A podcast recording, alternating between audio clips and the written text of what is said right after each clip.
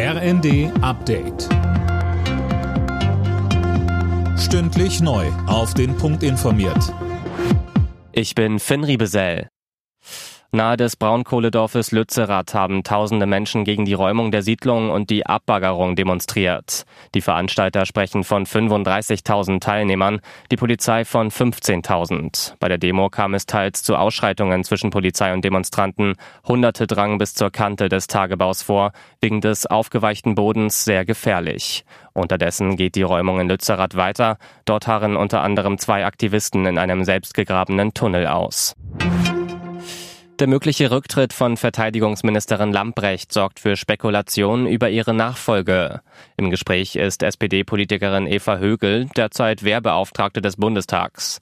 Die Opposition nennt die Ablösung von Lamprecht überfällig. Der CDU-Außenexperte Henning Otte sagte bei NTV. Wichtig ist, ähm, dass ein Zugang zur Truppe gefunden wird, dass der oder die Ministerin Empathie entwickelt und auch Fachkenntnisse mitbricht, damit sofort die Arbeit aufgenommen werden kann. Es stehen wichtige Entscheidungen an um Waffenlieferungen für die Ukraine. Die Puma-Miserie muss gelöst werden. Und äh, das lässt keinen Aufschub dulden. Also hier ist schnell Klarheit und Entscheidung gefragt. Im Privathaus von US-Präsident Biden sind fünf weitere Seiten an vertraulichen Dokumenten gefunden worden. Wie das Weiße Haus mitteilte, wurden die Dokumente aus Bidens Zeit als Vizepräsident unter Barack Obama in einem Nebenraum der Garage entdeckt.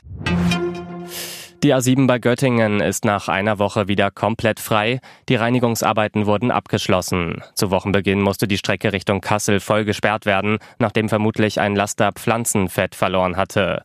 Auf 60 Kilometern war die Auto deswegen eher eine Rutschbahn. Alle Nachrichten auf rnd.de